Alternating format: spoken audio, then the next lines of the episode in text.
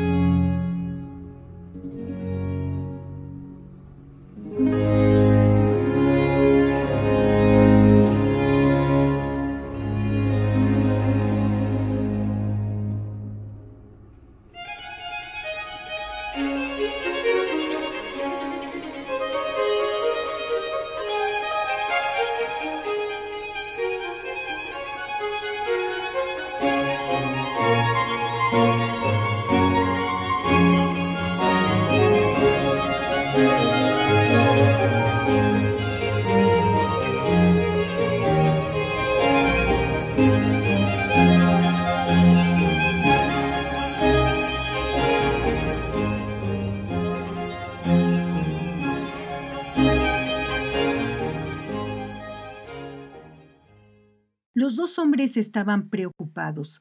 Aquello de tener cada uno un caballo y no poder distinguirlos entre sí se fue convirtiendo en un verdadero obstáculo para el trabajo y el paseo, y en un pensamiento molesto para el descanso. La confusión de la propiedad los corroía tanto o más que las consecuencias del equívoco, sin poder determinar lo tuyo y lo mío, se frustraban para lo nuestro hasta escarnecer la amistad.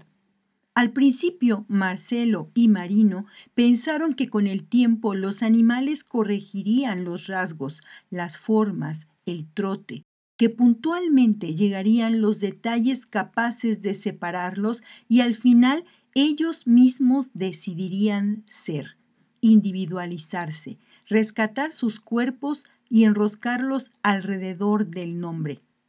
Pero transcurría el tiempo y la confusión no pasaba, como una lenta enfermedad que fatiga la vida en secreto.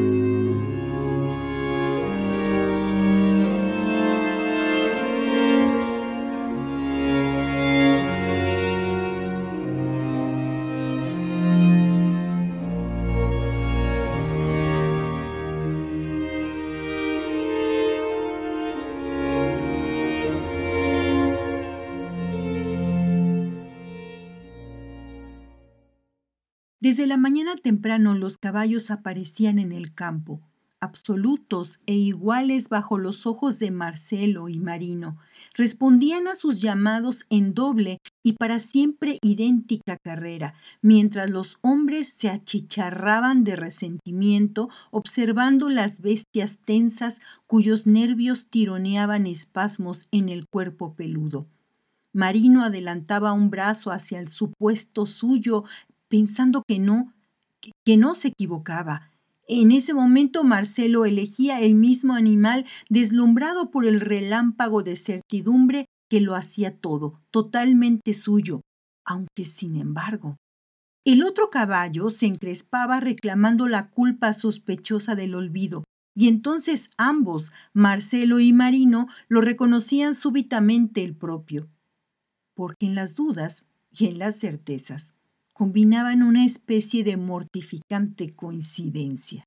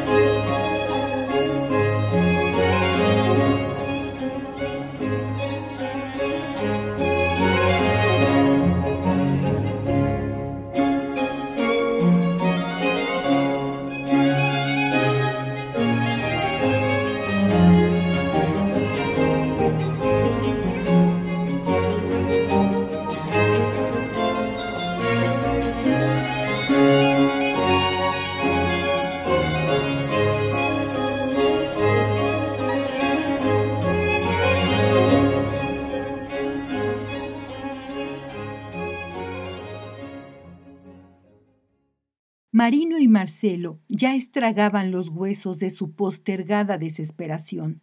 Sentir la propiedad. La carrera de obstáculos de la duda les marcó las mismas arrugas, idénticos gestos. Llegaron al límite del parecido, al heroico fondo del contagio. Estuvieron a punto de cruzar el odio y volver a compadecerse en la amistad. Pero los caballos no les concedían el reencuentro.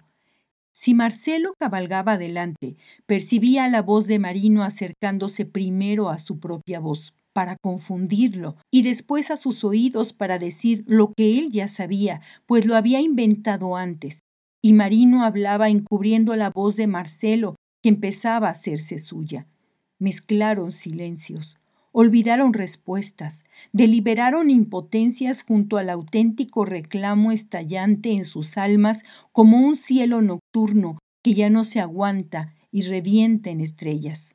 No podían separarse, no podían separar con certeza la propiedad de los dos caballos. Todo lo que los animales perdieran y todo lo que conservaban los anudaba más.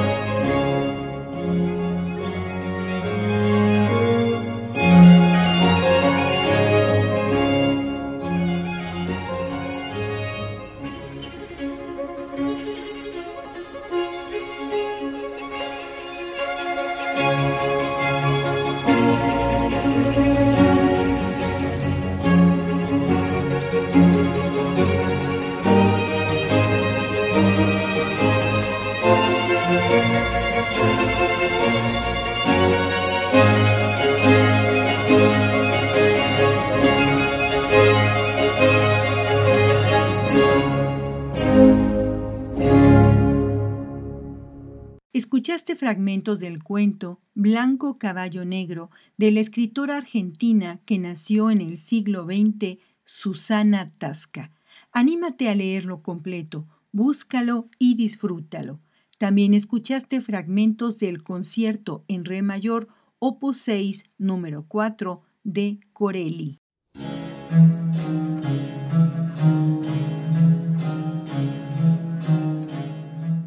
Fragmentos sugerentes es una producción de Lorena Segrove en 2022.